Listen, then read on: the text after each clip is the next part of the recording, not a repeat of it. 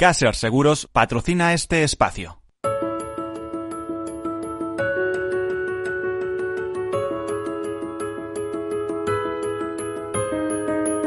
Tercer sector, un espacio para la economía social, un programa dirigido por Miguel Benito.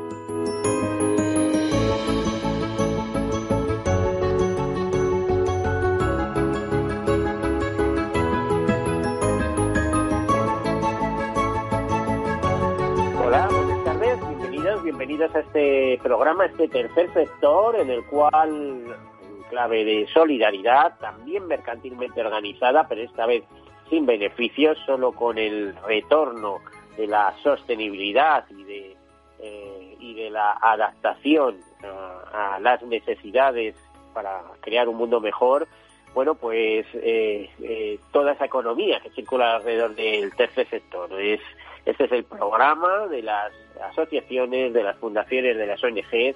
También explicamos lo que es tercer sector, que no es un sector público, es un sector privado que genera beneficios, pero reinvierte todos los beneficios que obtiene en el fin fundacional, que normalmente coincide con eh, algún tema de interés general. El tercer sector está muy volcado en la acción social, en la cooperación internacional, en la defensa del medio ambiente y en tantos y tantos pequeños y grandes temas eh, de interés general y a veces no muy bien percibidos. ¿Y por qué le digo esto? Pues, por ejemplo, a veces hay que constituir una pequeña fundación que gracias a a la recaudación que consigue, consigue llevar adelante una investigación para algún tipo de enfermedad rara o para un fin concreto, un fin social o un fin cultural, eh, de muchísimos tipos. Bueno, pues todo esto es el tercer sector, que además de asociaciones, fundaciones, ONGs, también agrupa mutualidades, mutuas, cooperativas y otras figuras eh, eh, de, de sociedades ¿eh? cuyo fin, pues ya les digo, eh, no es el beneficio económico por sí mismo, sino la sostenibilidad, el mantenimiento de las funciones para las que fueron constituidas. Las empresas del tercer sector, en su gran mayoría, se agrupan alrededor de CEPES, que es la Confederación Española de Economía Social, más de 42.000 empresas alrededor de ellas, dos millones y pico de trabajadores. Se estima que el 10% del PIB eh, es lo que representa el tercer sector. Les parecerá una cifra disparatada, pero no es tanto si nos acordamos o como escuchábamos hace unas semanas en, en, en otro programa, la Confederación Española de Mutualidades nos comentaban que eh, gestionan alrededor de 45.000 millones de euros, ¿eh? gestionan, ¿eh? es decir, que hay eh, entidades poderosas y además ese tejido cooperativo que hay en nuestro país que es muy importante. Bueno, pues dicho esto, con esto eh, damos por cerrada, por terminada la presentación del programa y entramos en otros temas eh, como son los que nos ocupan esta semana. Temas interesantes porque les recuerdo que del 4 al 10 de octubre se está celebrando la Semana Mundial del Espacio. ¿Qué quiere decir esta Semana Mundial del Espacio? Bueno, pues eh, recordemos que en la resolución de la ONU 5468 de fecha 6 de diciembre de 1999, eh, la Asamblea General declaró la Semana Mundial del Espacio eh, para celebrar cada año a escala internacional las contribuciones de la ciencia y la tecnología especializa en la mejora de la condición humana eh, es un tema interesante. Los antecedentes se sitúan en que el 4 de octubre de 1957 se lanzó al espacio el primer satélite artificial de la Tierra, el Sputnik, lo que abrió el camino para la exploración del espacio. Una década después, el 10 de octubre de 1967, entró en vigor el Tratado sobre los principios que deben regir la actividad de los Estados en la exploración y utilización del espacio ultraterrestre, incluyendo la Luna. ¿eh? Pues eh, todo esto eh, supone recordar que la coordinación y la cooperación y las sinergias son fundamentales para que el sistema, para que el sistema de las Naciones Unidas pueda realizar eh, sus actividades eh, y concretarlas en todo lo relativo al espacio ultraterrestre. ¿eh? Bueno, pues eh, después de recordar eh, todo esto, que es una especie de homenaje al comienzo de la era espacial, pues también decirles que eh, hoy es, eh, también es fecha significativa por otras eh, serie de cosas. Por ejemplo, 6 de octubre, es decir, hoy, pues, se celebra en el mundo el Día Mundial de la Parálisis Cerebral, efeméride dedicada a los pacientes con esta condición y a sus familias con el objetivo o con el objeto de visibilizar y reivindicar sus necesidades y darles el apoyo que necesitan. En España, la Confederación Espace, que en estos momentos está celebrando un acto, ha creado una campaña en redes sociales con el lema Un futuro mejor, ¿eh? con un doble objetivo garantizar la igualdad de las personas con parálisis cerebral y no discriminarlos, y aliviar la presión económica de las familias que en muchas ocasiones eh, tienen que hacer grandes desembolsos para adaptar sus viviendas y acceder a los tratamientos adecuados. Y ya no digamos con todo lo que ha venido encima con eh, con el eh, con esto con la covid no bueno y también eh, ayer teníamos ayer día 5 de octubre era un día significativo porque era el día de la educación financiera un día que está directamente impulsado por las grandes organizaciones internacionales desde la ONU a la Unión Europea, OECD, etcétera, etcétera. Bueno, pues eh, este día de la educación financiera, que también tuvo su reflejo en España, suele dar comienzo a una semana de la educación financiera. No tanto en España, que tengamos referencias, pero sí en, eh, en toda América Latina. Eh, por ese motivo eh, teníamos que elegir algún interlocutor que nos hablara de la educación financiera y elegimos a alguien eh, muy vinculado eh, por actividad y por implantación a América Latina. Es decir, el ayer, eh, día 5, fue el Día de la Educación Financiera dando paso a toda la Semana de Educación Financiera.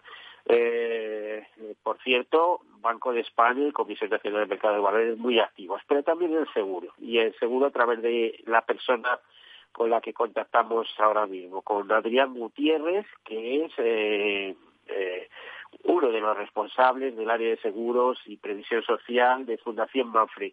Adrián, eh, buenas tardes. Hola, ¿qué tal, Miguel? Buenas tardes. Bueno, eh, Semana de la Educación Financiera. Eh, ayer, Día de la Educación Financiera. Eh, una semana que en algunos países eh, está muy presente. De, de hecho, inaugura eh, el Día de la, de la Educación Financiera, inaugura toda una semana de la educación financiera. Por ejemplo, en América Latina. ¿Es así? Uh -huh. Uh -huh. Sí. Sí, es así. Eh, ¿Vosotros qué actividades o, o, cómo entroncáis desde el primer momento en Fundación Mafre con la educación financiera? Porque me consta que es una iniciativa que comienza después de, este amparo internacional que tiene, tanto de la ONU como de la Unión Europea, como de la OCDE, como de organismos eh, internacionales y multilaterales, eh, el Banco de España se adhiere de inmediato, también eh, la Comisión Nacional del Mercado de Valores, pero el seguro queda un poco descolgado. ¿eh? Eh, UNESPA decide, la, Asociación Empresarial del Sector también eh, se encuentra ahí presente y si no tengo mal entendido por antecedentes, pide ayuda a los únicos que en el sector asegurador podían hacer algo al respecto, y que sois vosotros, Fundación Mafre. ¿Esto es así o me estoy inventando algo? bueno, la relación entre UNESPA y, y la Fundación Mafre en el ámbito de la cultura de la cultura financiera y en concreto de la aseguradora eh, viene de largo. Llevamos muchísimo tiempo eh, haciendo cosas juntos eh, y bueno, pues eh, en ese sentido, eh, sí, eh, ambos formamos parte del, plan de educación financiera aquí en España, más allá de que hagamos eh, un no tanto, pero nosotros en, eh, hagamos actividades en Latinoamérica, pero sí, los dos somos quizá los máximos representantes del plan de educación financiera del ámbito del ámbito asegurador aquí en España. Así que. Bueno, vamos a empezar por lo más inmediato. Este año habéis hecho algo especial, venís planificando algo especial y lo digo con todo con toda prudencia puesto que en Fundación Mafre sé que hay un torbellino de actividades. Es que hay una que se sucede detrás de otra y es casi imposible seguiros en lo mismo.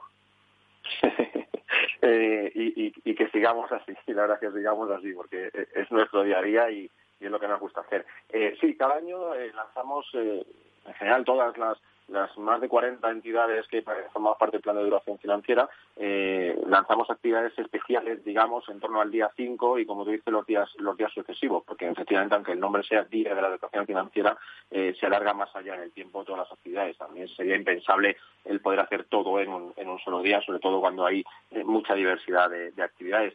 Eh, y nosotros, claro, como, como todos los años, nosotros formamos parte del plan desde el 2012 y como todos los años, pues hacemos algo diferente. Porque una cosa no hay que olvidar y es que el plan de educación financiera, eh, como bien dices, promovido por CMV y Banco de España, eh, lo que establece es bueno, la celebración de, en un día concreto que se ha fijado el primer lunes de cada, de cada año, este año ha caído el día 5, pero es el primer lunes de octubre, perdón, de cada año, eh, pero lo que, lo que busca con los colaboradores es no hagamos acciones solo en un día, solo en una semana o en el mes, que, que el, el primer lunes de octubre, sino que esto se ha continuado en el tiempo como no puede ser de otra manera y, bueno, pues así lo hacemos en, Fundación Mafre eh, y de ahí lo que tú dices, que tenemos un torbellino de actividades en el ámbito, en muchos ámbitos, pero en concreto en el que, en el que hoy nos ocupa, en el ámbito de la cultura financiera, nosotros, como no, como, como, es lógico, centrado en el, en el, eh, en el seguro, en la cultura aseguradora.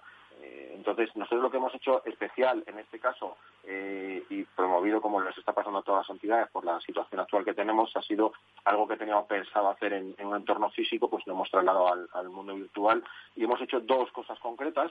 Una, un escape room, eh, un juego virtual relacionado con la, con, la cultura financiera y conceptos básicos de, finanzas personales, que está ahora mismo activo en redes sociales, abierto al público en general, a todo el mundo y otra, un vídeo que vamos a lanzar en breve que trata, mm, teniendo mucho mucho cuidado con hablar de, economía, porque la situación sanitaria ahora es la que la que la que prima, pero nosotros estamos en el sector más más relacionado con, la economía. Eh, lanzamos un vídeo que trata un poco de, concienciar de que de la cultura del ahorro, cuándo, cómo y por qué se debe ahorrar, quién debe hacerlo. Entonces, bueno, pues esos son los dos eh, por no, no, extenderme mucho, los dos eh, aspectos más importantes que hemos lanzado este, este año 2020.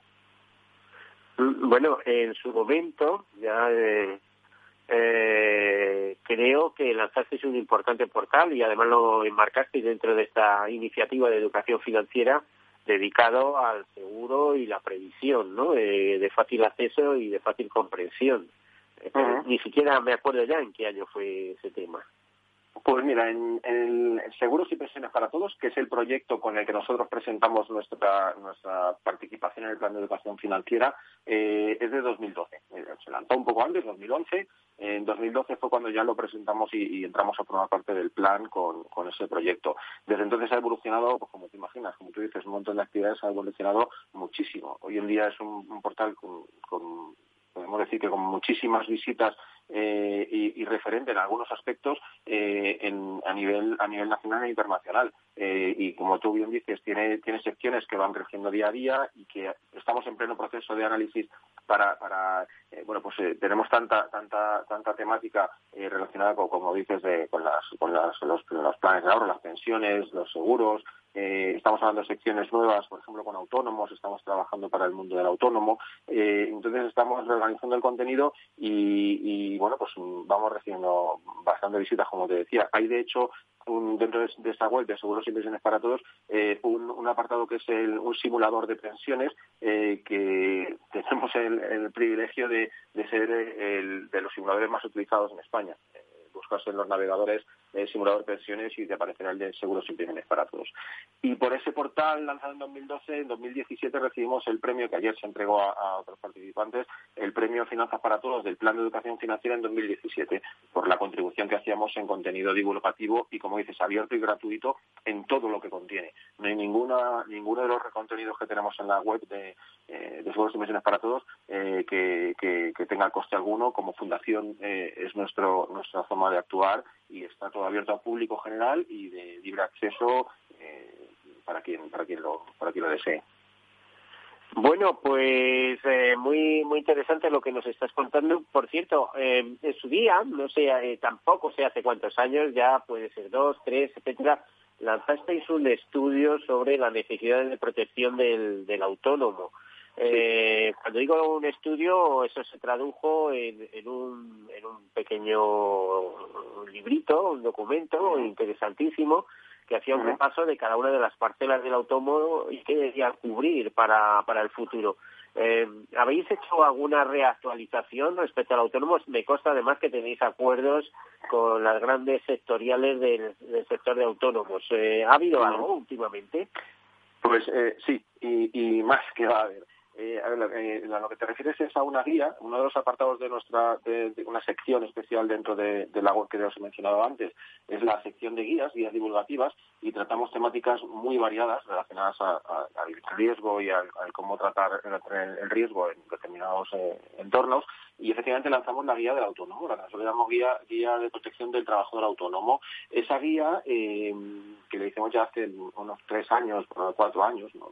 No te quiero mentir, tampoco tengo todas las fechas en la cabeza, pero en torno ahí, eh, hemos hecho vamos a hacer una actualización, has dado justo en el clavo porque la tenemos eh, pendiente de últimos retoques para para sacarla una actualización. El tiempo, los tiempos cambian, el, mundo del autónomo evoluciona y vamos a lanzar una, una, actualización en breve. Pero entre tanto hemos hecho, como tú bien dices, con, con entidades de, de, referencia para el colectivo del autónomo, en este, en este caso concreto ATA, la Asociación de Trabajadores Autónomos, eh, hemos lanzado el año pasado eh, una, un estudio conjunto que hemos realizado sobre eh, la prevención de los riesgos de los riesgos de la previsión social, perdón, del autónomo, la planificación de la previsión social en relación con el autónomo y este año, pero la hemos parado por razones obvias, eh, y vamos a lanzar una de la protección de los riesgos personales del autónomo. por un lado están los riesgos económicos eh, y por otro los, los personales los hemos tratado en ámbitos diferentes y esa la tenemos ahí un poco en cocina parada. Eh, hemos entendido tanto ATA como nosotros que no era el momento porque la íbamos a presentar en mayo, evidentemente no era el momento para, para lanzarla y bueno, la tenemos ahí y si llega el momento pues eh, la sacaremos y, esperemos que sirva de, ayuda a los autónomos. Y la dinámica que seguimos con, estos eh, documentos, con, con estos eh, informes, con estos estudios, que lo hicimos ya en el aniversario y estaba planificado para este también, es no solo publicarla y moverla en, bueno, pues en los ámbitos de comunicación que nosotros podemos tener, través de notas de prensa, o a través de, nuestras redes sociales, sino hacer presentaciones locales de la mano de, representantes de, en este caso, de ATA. Son la voz autorizada ante el autónomo y, bueno, pues eh, Lorenzo Amor, por ejemplo, agradecemos muchísimo la colaboración que tenemos con que tiene con nosotros y presentamos en, determinadas localidades de España pues la, guía y van asociaciones de autónomos y, van autónomos en sí mismo para pues para ver qué, es lo que hemos analizado y qué información les puede ayudar a pues avanzar con sus negocios en un momento tan difícil como el que estamos ahora mismo. Por cierto, el movimiento autónomo, si mal no recuerdo, leí hace poco, eh, por ejemplo, hay 1.700.000 jubilados que se han jubilado por, como autónomos y algo más de 3 millones de autónomos en la actualidad, entre autónomos puros y autónomos societarios, eh, a veces se habla de tres millones y medio, a veces se habla de dos millones y medio. ¿Cuál sería la cifra más o menos? Eh, eh, tú, Adrián, que tú la tienes más fresca que yo en este caso. No, te creas, ¿eh? no, no, te creas. No, eh, cuando nosotros como fundación eh, emprendemos acciones y buscamos colaboraciones con, como te decía antes, con voces expertas en, cada uno de los ámbitos, en el, en el seguro, pues podemos decir que nosotros somos los, grandes conocedores y, ahí tenemos eh, prestigio y experiencia, pero en otros ámbitos, y en este en concreto, me, pillas con esa pregunta porque eh, no sabría darte yo una cifra, porque cuando nosotros decimos, oye, ¿con quién podemos hacer una acción? En este caso decidimos que fuera con ATA, son ellos los que, los que cogen, digamos, las riendas de esa parte de, más del conocimiento del colectivo y de cuántos autónomos hay. Entonces, siempre no podría responderte la pregunta, eh, estará en torno a las cifras que tú mencionas, pero no podría yo una cifra que fuera más afectada de la que, de la que me Bueno, en cualquier, caso, un movimiento muy importante y además, eh, desgraciadamente, y como está el panorama laboral, eh, de, de debilidad de empresas, etcétera, etcétera, pues es un movimiento también que, que avanza, que, que si quieres trabajar, al final muchas veces no te queda más remedio que hacerte autónomo y, y, pedir trabajo facturar y bueno y entendértelas con Hacienda que no siempre es fácil. mm, eh, apenas nos quedan un par de minutos para entrar en, en, ese en ese espacio de, publicidad y mensajes. Eh, algo que nos puedas comentar en estos dos minutos Adrián de, alguna iniciativa eh, que hayáis puesto en marcha muy recientemente que vamos a poner en marcha, eh, también hemos parado por esta situación, vamos a poner en marcha una nueva, una nueva actividad eh, para trasladar la cultura financiera aseguradora al mundo de la formación profesional. Eh, entendemos que la formación profesional hay un proyecto de fundación que, que así lo, lo, lo, lo prediga que es ese gran desconocido y estigmatizado en la educación española, está creciendo muchísimo y vamos a lanzar una, una actividad tanto presencial como virtual para, para el mundo de la formación profesional en, en, diferentes titulaciones. Te lo digo así muy rápido, que son dos minutos, si quieres a continuación lo concretamos un poco más. Pero, eso, menos, menos de dos minutos, pero eso luego, eh, después de, de, los mensajes publicitarios, nos lo vas a explicar. Eso es fenomenal. Nos interesa, fenomenal. Nos interesa bastante. Bueno, mm. pues eh, Adrián, eh, Adrián Gutiérrez, eh, responsable eh, junto a otras personas del área de seguros y previsión social de Fundación Mafre. vamos a hacer una breve pausa y enseguida continuamos contigo. Hasta ahora. Muy bien, hasta ahora.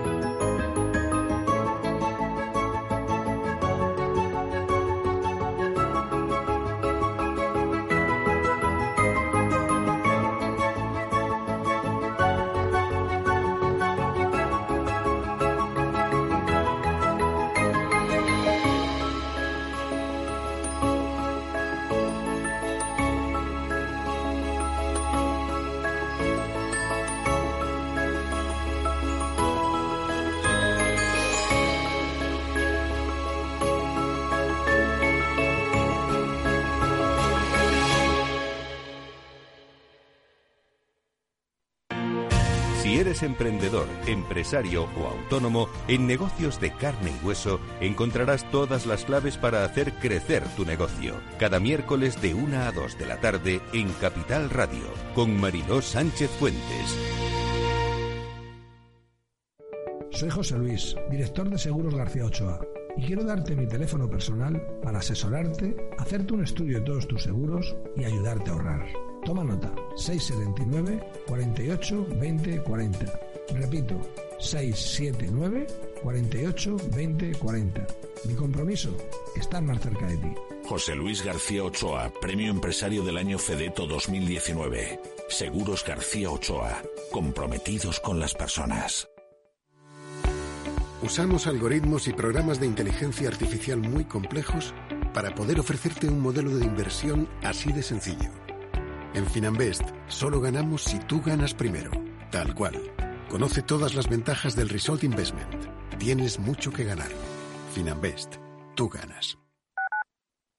Tu radio en Madrid 105.7, Capital Radio. Memorízalo en tu coche. Disfruta de la mejor cocina gallega en Montes de Galicia. Todo un clásico moderno en el barrio de Salamanca. Disfruta de la variada dieta atlántica, de las mejores carnes y pescados tratados con respeto y transparencia y regados con una de las mejores bodegas de la zona. En grupo, en familia o en pareja, Montes de Galicia te ofrece el espacio perfecto en cada ocasión. Esto te estás perdiendo si no escuchas a Luis Vicente Muñoz en Capital, La Bolsa y la Vida. La economía española eh, sorprende, sorprende siempre para, para, para bien en los momentos más, más difíciles. Este, este es un momento de una extrema complejidad. Eh, lo que les diría es, eh, tenemos una economía que es competitiva gracias a las reformas que se hicieron en su momento. Yo creo, estoy convencido que la economía española pues eh, se votará y volverá a generar empleo con intensidad y volveremos a crecer por encima de la media. Luis de Guindos, vicepresidente del Banco Central Europeo. No te confundas. Capital, la bolsa y la vida con Luis Vicente Muñoz, el original. En el restaurante Gaztelubides somos rigurosos con la selección del producto para crear recetas imaginativas que acompañamos de una bodega generosa y brillante y de nuestra magnífica terraza durante todo el año. Restaurante Gaztelubide, carretera de La Coruña, kilómetro 12200, La Florida. Teléfono 91 372 8544. Una recomendación del programa gastronómico Mesa y Descanso.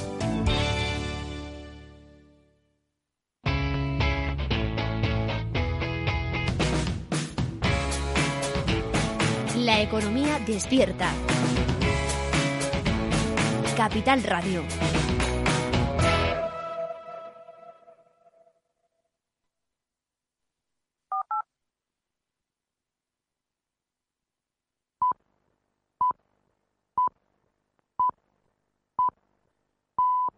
Tercer sector, un espacio para la economía social. Un programa dirigido por Miguel Benito.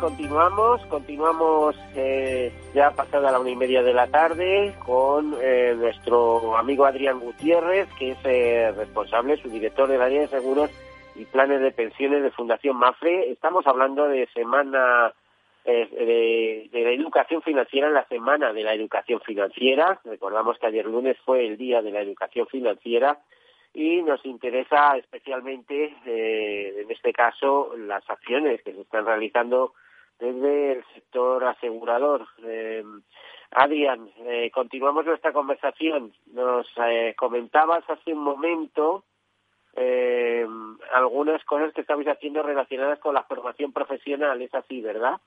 Así es, sí. pues te pedía que nos entendieras un poquito ahora en este, sobre qué estáis haciendo en el área de seguros y formación profesional y cómo entronca la pues educación financiera en todo eso. Eh, llevábamos, eh, de hecho todavía no hemos finalizado, lo dejaremos este, este año, eh, muchos años eh, impartiendo cultura financiera, cultura aseguradora en, el ámbito educativo, en niveles de, de, alumnos de educación secundaria, últimos cursos, tercero y cuarto, bachiller aparte de esta actividad que tenemos muy potente en, el mundo universitario, pero en el educativo, eh, estábamos en, esa línea, en, esos cursos. Eh, en Fundación Mafre hace unos años se, inició un proyecto que se denomina Descubre la FP, de la mano de colaboración con la Fundación A3 Media, eh, que el nombre por sí mismo es muy clarifica bastante cuál es el objetivo y es lo que os decía antes, la estigmatización de la formación profesional en España pues es muy muy alta. hoy en día está cambiando. La verdad es que todos los informes que se presentan demuestran que, cada vez más se ve como una, opción educativa eh, complementaria eh, a la universidad porque hablamos no de formación profesional eh, básica, que también, sino de grados medios y ya grados superiores. Entonces, cada vez más está creciendo el, interés de muchos estudiantes por, la, por, acceder a la formación profesional eh, y al mundo universitario, o a los dos. De hecho, hay universidades que tienen proyectos eh, complementarios dentro de esas mismas universidades, de, la universidad y, la formación profesional. Entonces, ese proyecto que decía de, de Descubre la FP, pues trataba eso, oye, enseñar qué es la FP, qué alternativas educativas hay, qué alternativas laborales se derivan de, las educativas.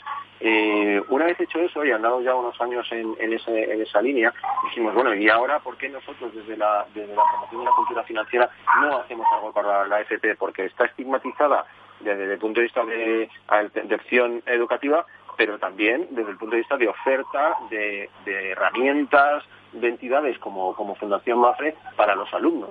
Como te decía, llevamos muchos años haciendo cursos, talleres en el aula, eh, que llevamos a 25.000, 30.000 alumnos cada año en esos cursos de educación secundaria obligatoria, pero no teníamos nada de la formación profesional y pensamos, eh, quizá podemos dar un salto en la edad de los estudiantes, eh, acercarnos un poco más a aquellos de, una edad un poco un poco mayor para hablar del seguro, del seguro como que es, que es finanzas y es cultura financiera sin ninguna duda, y dejar la parte de educación básica de, economía de pues, la tarjeta, el dinero, el interés simple, el interés compuesto para las entidades bancarias, para entidades puramente financieras. Dejamos entonces, como te digo, esos, esos talleres en el aula y estamos con un proyecto, mm, una vez más, siento repetirme, pero bueno, le ha pasado a muchísimas entidades, a muchísima gente, parado en seco en el mes de marzo por, por todo esto que estamos viviendo y vamos a lanzar un, un taller presencial y virtual, y estamos ahora mismo en pleno proceso de hacerlo virtual, eh, para llevar a la, formación profesional la cultura aseguradora. Eh, va a ser un, un, modelo escape room. Escape room yo creo que es un concepto que ya la mayoría de la gente conoce, pero en definitiva es un, un, a través de, del, juego, de la gamificación, eh, pues eh, en una sala se, se, plantea una serie de retos y hay que superarlos para, para digamos, escapar o llegar al objetivo final eh, que se plantea. Bueno, pues lo hemos hecho así, hemos hecho una mezcla de juego y, y, y conceptos educativos eh, ajustados al currículum de las titulaciones que tienen que ver con, con, nuestra, con nuestro ámbito de actuación. Entonces hemos analizado qué, titulaciones, qué grados de formación profesional tienen materias que tratan conceptos eh, financieros y conceptos, conceptos aseguradores y hemos diseñado pruebas, juegos eh, relacionados con esos conceptos de manera que no se trata de enseñar en qué consiste, pues como decía antes, el interés compuesto, sino que mediante unos cálculos que los alumnos hacen están aprendiendo, practicando qué es el interés compuesto eh, mientras juegan. Entonces, bueno, pues lo vamos a lo vamos a lanzar ahora a la vuelta que ya ya parece que, bueno, poco a poco, aunque la cosa va complicada en algunas comunidades, eh, ir entrando en las, en las aulas de FP para ir eh, impartiendo esa, esa, esa formación eh, lúdico-educativa. Y además estamos, como te decía, en pleno proceso de hacerlo virtual para además poderlo hacer en todo el mundo. Iremos poco a poco, pero bueno, pues México, por ejemplo, tenemos eh, un ámbito importante en cultura financiera y Brasil también, y al hacerlo virtual tenemos mucha más facilidad de acceder a esos, a esos mercados. Eh, Adrián, te iba a decir, ¿no sería importante salir, eh, no solo llevarlo a la formación profesional, sino a, bueno, digamos, a toda la secundaria, impartir una serie de, conceptos básicos, por lo menos que sepan mmm, dónde la gente joven y no tan joven tiene donde mirar, ¿no? Dónde les pueden explicar las cosas. Eh, ya que vamos a un mundo digitalizado y virtual en todos los sentidos, eh, recomendarles que a veces, bueno, pues eh, aprender eh, cuatro conceptos de, economía y, de, temas financieros está bien para que no nos engañen. ¿Cuánta gente tiene eh, falta de conocimiento? Nos encontramos hoy en día con jóvenes de, de 30 años muchas veces que no saben eh, cómo es una hipoteca o cómo funciona, ¿no? Y en otras cosas, ojo, ¿eh? eh, eh hay gente que está súper preparada, ¿eh? súper preparada, que nos llevan llevan nos llevan una gran distancia con los que somos más mayores. ¿Cómo ves todo esto? Eh, se me ha cortado un momento de la llamada, pero pero he escuchado casi todo lo que has planteado. A ver, el, el, la primera parte que mencionas de llevarlo a, a la educación secundaria eh, es un poco una reflexión, lo que te comentaba antes, un poco una reflexión que hemos hecho en, en Fundación Mafre de cuáles son los conceptos financieros que competen en los que nosotros somos, digamos, voz autorizada y cuáles son aquellos en los que, mm, por supuesto, podemos eh, también tratar, pero quizá hay otras entidades que tengan, que tengan, mm, que sea más lógico que lo hagan. Eh, como te decía, eh, podemos hablar desde Fundación más de conceptos básicos en, en tercero de la ESO, eh, que incluso yo creo que ya es tarde, tendría que ser muchísimo antes y de hecho hay, hay un debate social importante en ese sentido. Eh, podemos ir a hablar de las tarjetas de crédito, de crédito de débito, qué tipo de tarjetas bancarias hay, su seguridad, su forma de utilizarlo. ¿Podremos hacerlo? Eh, claro que podemos hacerlo. Eh, ¿Es eh, función nuestra antes o a la vez que pueda ser de, pues entidades del de, plan de educación financiera como pueda ser eh, FUNCAS, la Fundación de Cajas de Ahorros o, o entidades, fundaciones de entidades bancarias, pues eh, parece más lógico que sean ellos o el propio Banco de España o la, o la CNMV. Eh, hemos pensado que parece más lógico que sean esas entidades que también lo hacen. Al final eh, todos sumamos, como te decía, cada actividad, cada entidad eh, durante todo el año. Eh, yo te diría que hace unos años había una auténtica ofensiva por la educación financiera. Yo creo que últimamente está perdiendo fuelle. Ayer mismo, por ejemplo, en medios de comunicación, eh, sobre todo los online, veíamos que había iniciativas, ¿no? De, de una serie, por ejemplo, de preguntas sobre conceptos financieros para ver cuál era tu grado de conocimiento y evaluarte. Pero uh -huh. yo te diría que, que parece que eh, el tiempo nos distrae o quizá que tenemos otras prioridades, porque ahora la prioridad es COVID, COVID, COVID y cómo poder seguir trabajando y manteniendo todo el entramado económico, institucional, eh, funcionando a pesar de las circunstancias. No sé qué opinas. ¿Se está perdiendo fuelle el tema de educación financiera? Yo creo que no, pero lo que pasa es que, en mi opinión, lo que hay que hacer es algo diferente. Eh, año tras año, cada vez que sale el informe PISA sobre los conocimientos financieros de los estudiantes a nivel europeo y en España, eh, pues desgraciadamente salimos mal, siempre salimos mal, eh, igual que la cultura financiera en la sociedad en general con respecto, comparándonos con, otros países. Entonces, probablemente, y, me consta que cada vez hay entidades que, que, lo están haciendo un poco, un poco más, a lo mejor hay que hacer las cosas un poco diferentes. Primero, la educación financiera como tal, eh, habría que analizar en, el currículo educativo eh, qué implantación tiene, qué implicación tiene. No olvidemos, el profesorado tiene que cumplir con unos, con unos, más allá de que haya competencias delegadas o no, pero bueno, tiene que cumplir con, con unos temas eh, en sus materias muy ajustados. En muchos casos, ellos mismos opinan que hasta quizá excesivos. Entonces, ¿qué papel juega la, economía, el conocimiento financiero dentro del currículum de, los, estudiantes de educación obligatoria? Eh, no, esto es una crítica ni muchísimo menos, pero es un, papel importante o quizás secundario. Eh, bueno, pues eh, seguramente no tenga tanto peso como otras muchas materias. Eh, y no hablo de materias troncales como matemáticas o, lengua, sino, pues no sé, el tema de la educación vial, por ejemplo, actividad que también desarrollamos en Fundación Mafre, pues hay, hay currículos que lo, que lo incluyen. Entonces, la economía queda como un poco, un poco en, un segundo plano los conceptos económicos en, esta educación. Entonces, eso dificulta que las entidades como nosotros eh, tengamos bienvenida dentro de, eh, de, los centros educativos, pero buscándonos un hueco, digamos, forzando, de alguna manera, por, porque se me entienda. Eh, yo voy con una herramienta a intentar hablar con, alumnos de tercero de la ESO, segundo de la ESO, y todo depende de la, del ímpetu, de las ganas que tenga el director o directora del centro y el profesor. Eh, si no, me cuesta, porque no entra dentro de su, de su día a día. Es como un poco meterlo con calzada la actividad. Es difícil. Bueno, que no el tema está entendido. Me temo, me temo que ahora mismo tienen otras preocupaciones. Pero, por cierto, ¿por qué no buscar otros sitios? ¿Eh? Es, eh, ¿Por qué no buscar otros lugares donde hablar de esos temas que nos van a afectar durante toda la vida? Los conocimientos financieros importantes. Fíjate, yo propongo que sea en un bar, ¿eh? El calor del amor en un bar. A ver qué, a ver qué tenemos ahí. Los buscamos, no creas que no los buscamos. Nosotros, por ejemplo, campamentos de verano, eh, fuera ya un poco del ámbito, pero nosotros al final que necesitamos es alumnos eh, en un bar que se queden en los parques o en, los polideportivos. Bueno, en realidad quería decir, me hubiera gustado eh, que me hubiera cogido la indirecta eh, de este técnico de sonidos y nos hubiera lanzado esa canción de Gabinete Caligari, eh, puesto además como homenaje, como homenaje a la cultura. Eh, Miki, por favor, si me estás escuchando, te rogaría que nos pusieras eh, esa canción de Gabinete Caligari. Gracias.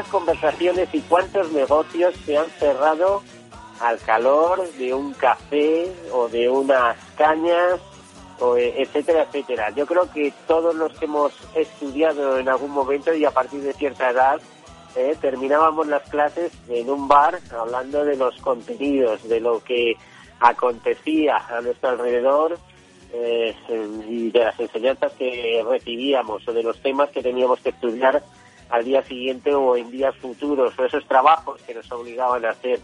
Eh, Adrián, imagino que también habrá sido tu caso, ¿no? sí, sí, sí, sí, sí. Se está, se está, se está bien, se, está bien. Pues mira, eh, a lo mejor es. Una pena lo que está ocurriendo, fíjate, eh, enseñando emprendimiento, cuánta gente ha optado por el emprendimiento, por montar un negocio de estos tipos, que ahora por las circunstancias, eh, pues, están mal, cuántos están desapareciendo, cuántos eh, van a caer en los próximos tiempos. Eh, importante es hacerles un homenaje. Yo creo que el bar, eh, la cafetería, el restaurante, etcétera, etcétera, está un poco en el ADN de los españoles porque nos gusta mucho relacionarnos, nos gusta mucho estar ahí y nos gusta mucho compartir, digamos lo que digamos. También en el tema de educación financiera no lo tenemos a lo mejor tan claro, pero sí que vemos la necesidad. Creo que en vuestros estudios eh, la habéis puesto de manifiesto más de una vez, la necesidad urgente de que eh, haya una serie de contenidos y de que la gente tenga, maneje una serie de conceptos de educación financiera. Es así, mm. ¿no, Adrián? Así es, porque como tú decías, al final eh, hablar de cultura financiera, educación financiera, la gente lo ve como no solo algo aburrido, me debería decir, sino como algo lejano a mí, mi vida no tiene nada que ver con eso y a nada que poco, y, y, nos incide por todos lados, ¿no? Efectivamente, nada que una tarjeta revolving y nos quejamos de estar pagando siempre comisiones, por ejemplo, ¿no? Efectivamente, o de la famosa letra pequeña de las pólizas de seguros, que no digo que no sea mejorable, y de hecho nosotros abogamos por ello en alguno de nuestros programas, eh, pero también esa quizá, mmm, desde el respeto, dejadez del usuario normal, es decir, mira, yo me dejo de llevar, me dejo llevar eh, y a mí eso de la cultura financiera no me afecta, pero claro, luego te quejas de que esa comisión que tú mencionas o esa letra pequeña que no lo es, sino que no has conocido las condiciones eh, del contrato, y hablo de seguros como de cualquier otro tipo de contrato, pues te afectan. ¿Se trata de, crear eh, profesionales o, expertos en finanzas, en seguros? No, claro, cada uno tendrá su profesión y, sus conocimientos de, de aquello que desarrolla. Pero básicos para el día a día y son muchos eh, y, no, y pues inversiones, consumo, el consumo en sí, el consumo responsable, una cultura del ahorro, que es otra de las campañas que nosotros ponemos en marcha, una cultura de consumo responsable, y con responsable no me refiero a, a, social desde el punto de vista de sostenibilidad, que también, sino responsable en cuanto a cómo planificas tus ingresos, cómo planificas tus gastos. Eh, piensas, te haces un... un, ¿Cómo defiendes tu patrimonio también? ¿eh? Porque el patrimonio lo tenemos en riesgo continuamente. Efectivamente, entonces todo eso eh, es lo que hay que intentar concienciar a la gente eh, y entidades como la nuestra, como a través del plan de educación financiera y otros recursos, eh, pues es lo que lo que abogamos. En un bar o, en, o en la universidad, donde haga falta. Pero bueno, eh, son esfuerzos, decía, si, si se está diluyendo un poco el esfuerzo, yo creo que no tanto. Eh, es cierto que al final los recursos económicos también pues, se ven limitados en, entidades como la nuestra y, bueno, no siempre disponen de los mismos recursos o no siempre tienen las mismas prioridades. Ha aparecido, como tú decías, la COVID y nosotros en concreto hemos derivado bastante presupuesto a acciones concretas de COVID, eh, pero no quita que sigamos insistiendo y haciendo actividades con mayor o menor eh, éxito, todas con mucha ilusión, eh, pues en, en, España y en otros países. Y en ello estamos. Nosotros nos dejamos en el empeño y ya estamos diseñando el, 2021-2022, que es lo que vamos a hacer. Y bueno, este es que, que, comentaba, yo creo que va a ser eh, novedoso. Eh, en el mundo de la FP no existe algo parecido y está muy adaptado a su, a su currículum, que yo creo que es importante. Un profesor tiene que ver que lo que tú le vas a contar no es porque todo el mundo diga que hace falta cultura financiera, sino que además forma como que él le ayuda, él le ayuda a sentar conocimientos que tiene que hacer llegar a sus alumnos y bueno, pues queremos ser un poco un vehículo, una herramienta que utilicen para, para implantar esos, esos conocimientos. Y, bueno, yo creo que eh, tenemos muchas expectativas puestas en, en, este proyecto. Cuando hablemos otra vez dentro de no mucho tiempo, te contaré cómo va y, a ver si es verdad que no nos equivocamos y que tenemos éxito dentro de la FP, que, pensamos que desde el punto de vista del tercer sector de fundación que nosotros somos, hace muchísima falta darle una empujón a la formación profesional. A, ver, desde América Latina os piden este tipo de contenidos o sois vosotros los que lo lleváis por iniciativa. Ya sabemos que este es un llamamiento, vuelvo a repetir, de la ONU y de los organismos de la OCDE y de todos los organismos eh, internacionales y multilaterales. La necesidad de incrementar la educación financiera, por lo menos que las personas, igual que saben leer, sepan eh, unos conceptos básicos de eh, de finanzas, ¿no? De, qué sirve, para qué sirve una cuenta corriente o, la importancia de tener un seguro para ciertas cosas. ¿Este tipo de contenidos es demandado desde allí o los aportáis vosotros eh, directamente? ¿Cómo, ¿Cómo funcionáis en ese sentido? Pues mira, eh, eh, desde aquí, eh, como tú mencionas, como tú dices, es muy general y entonces... Primero no sé cuánta implantación tiene Fundación Mafre en América Latina. sería interesante explicarlo. Nosotros estamos en, todos los países de Latinoamérica. Como Fundación Mafre estamos en todos los países de Latinoamérica. Lo que pasa que, bueno, tampoco es cuestión ahora en este programa de contar todas las actividades que hacemos en, Fundación, más allá de la, de la, cultura del seguro y la previsión social, pero bueno, acción social, es una muy importante que desarrollamos mucho en Latinoamérica y seguridad vial, por ejemplo, también. Entonces, eh, con uno u otro programa, eh, que tenemos muchos, estamos en, todos los países. En concreto, en la parte de la cultura financiera, eh, dices, ¿lo piden o lo ofrecéis?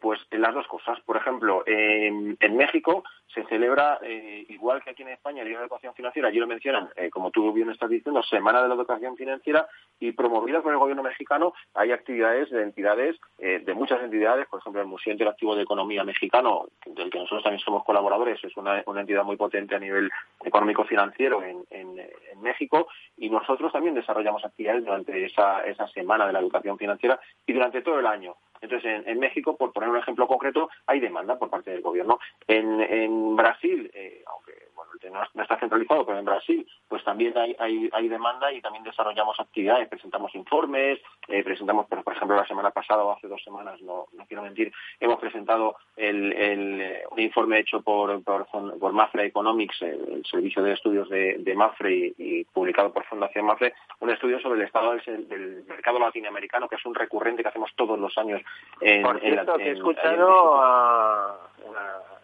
al doctor Aguilera eh, hablando de ese informe eh, de que la economía, de que el seguro ya representa el 2,9% del PIB de toda América Latina, que eso supone eh, como 0,4 puntos más que hace eh, que a finales de la década de 2010, vamos, desde el año 2000 y 2010.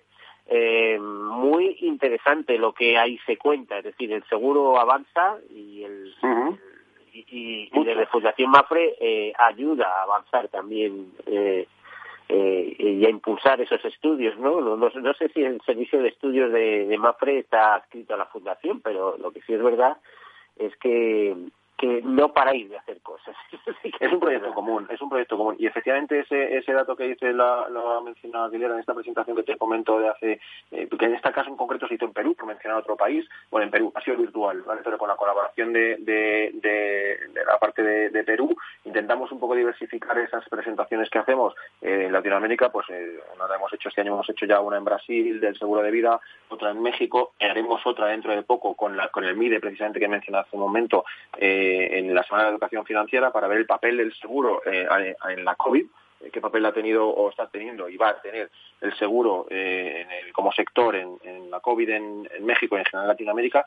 Y como te digo, son informes recurrentes que, una cosa pone de manifiesto este en concreto, que es el mercado asegurador latinoamericano 2019, que es el que acabamos de presentar, pues profundiza en ese dato que, tú estás mencionando y, un dato eh, brutal es que la brecha de aseguramiento, o sea, la diferencia de aseguramiento en la población es enorme y, por tanto, ese dato que es positivo, es muy positivo, eh, puede mejorar exponencialmente y ese es uno de los objetivos también de Fundación, el, difundir un poco que el sector seguros eh, es un motor económico de, la sociedad de los países y que ayuda en muchísimos ámbitos. Y, bueno, tampoco voy a contar ahora cuáles son las bondades ahora del, mundo del seguro, pero, pero un poco lo, plasmamos en esos informes eh, que año tras año y en diferentes ámbitos eh, sí promovemos desde, desde Fundación Mafre. Y efectivamente lo, presenta Manuel Aguilera, que es un lujo con quien tenga la oportunidad de escucharle en alguna presentación que lo haga porque siendo temas arduos...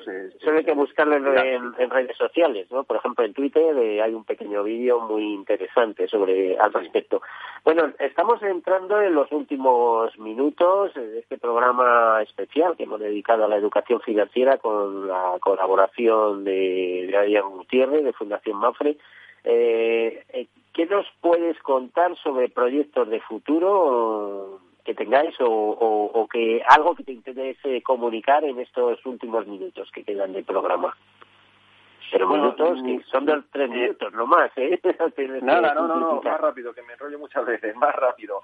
Eh, es difícil hablar de esto y, hay que hacerlo con toda la delicadeza, lo he dicho ya alguna vez en, esta conversación, con toda la delicadeza y con todo el respeto del mundo hacia el tema sanitario, hacia la salud. Y es difícil, repito, hablar de, nuestro libro de, de la cultura financiera y la cultura del ahorro, pero creo, creo que una cosa que venimos abogando desde Fundación desde hace muchísimo tiempo, que es una buena cultura del ahorro, y con ahorro no quiere decir no consumir ni muchísimo menos, lo que quiere decir es consumir con responsabilidad, gastar con responsabilidad, planificar tus gastos, eh, hay que tenerlo en cuenta. O sea, una, buena cultura del ahorro eh, a muchísima gente en esta situación tan desagradable que se está viviendo le ha ayudado y le está ayudando a poder eh, pasar el, bache que esperemos que dure lo menos posible. Entonces, eh, como novedad, no es una novedad, lo venimos diciendo durante muchísimo tiempo, pero sí vamos a profundizar en esos, en esos mensajes. Eh, bueno, lo estamos haciendo desde, desde marzo, hemos, hecho más hincapié en esto y como te decía, el vídeo este que vamos a lanzar en redes sociales va en esa línea, que no se trata de no gastar, se trata de hacerlo con cabeza, de planificar tus gastos, de ser consciente que ahorrar es necesario para cumplir unos objetivos a corto, medio o largo plazo y que da igual la edad que tengas, siempre que haya una posibilidad de ahorro, y repito lo del respeto porque hay muchísima gente que desgraciadamente ahora mismo no puede, pero no quita que haya otros muchos que sí pueden y no lo hacen. Eh, eh, es fundamental, es fundamental planificar, no solo pensando en la jubilación, que es en lo que siempre es. Eh, ya estos están hablando de la violación y de que dentro de un montón de años que me pillen lejísimos. No, no, no. Con 20 años puedes tener proyectos a medio plazo como, no sé, ampliar tu formación un máster o hacer un viaje. pero todo eso requiere una buena planificación de, las finanzas personales y eso es lo que nosotros vamos a, seguir insistiendo, que no es nuevo, pero bueno, intentar hacerlo de forma diferente con estos proyectos que, os he contado en este, en este tiempo. No sé si me he alargado demasiado, creo que no, ¿no? Por ahí, por ahí. No, estamos en tiempo, pero justitos, justitos. Bueno, eh, Adrián, ha sido un placer. Adrián Gutiérrez, eh, su director del área de seguros, y no sé si estoy diciendo bien el cargo, eh, pero por ahí, por ahí. ¿eh? Su director del área de seguros y eh, previsión social de Fundación MAFRE. Muchísimas gracias por estar aquí con nosotros. Muchas gracias a vosotros. Es un placer contigo y, eh, diría que hasta la próxima ocasión. A todos ustedes, pues nos despedimos ya, despedimos este programa, tercer sector, hoy dedicada a la educación financiera, la educación financiera que como ven nos está enlazando con, con, con la formación profesional y de gran interés para toda la sociedad, un programa mundial, un programa eh, con especial incidencia en América Latina, eh, con colaboración y cooperación de, organismos en, España, como Banco, Banco de España, Comisión Nacional de Mercado de Valores, o el área de seguros, UNESPA en este caso, y muy ayudados por Fundación Mafre presente en todos estos países. Eh, nada más, desearles feliz semana y, y hasta el próximo martes. Adiós.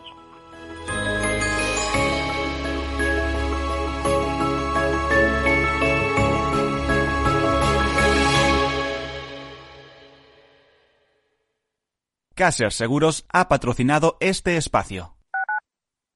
Escuchas Capital Radio, Madrid 105.7, la radio de los líderes.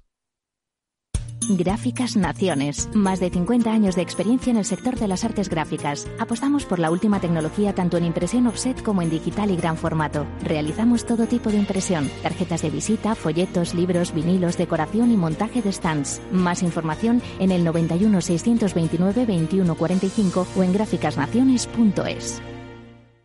¿Harto de tertulias políticas y de quienes lo saben todo? Sube un peldaño intelectual en tu vida y sintoniza la gran tertulia de la economía, un debate pragmático y sin afinidades que revela las grandes transformaciones de nuestros días, con figuras de gran talla económica como Pedro Schwartz, Ramón Tamames, Francisco Navarro, César Arranz, Hermenegildo Altozano, Isabel Aguilera, Manuel Moreu, Juan José Rubio y Fernando Zunzunegui, entre otros. La gran tertulia de la economía cada mañana a las 8 y 20 en Capital, La Bolsa y la Vida, con Luis Vicente Muñoz.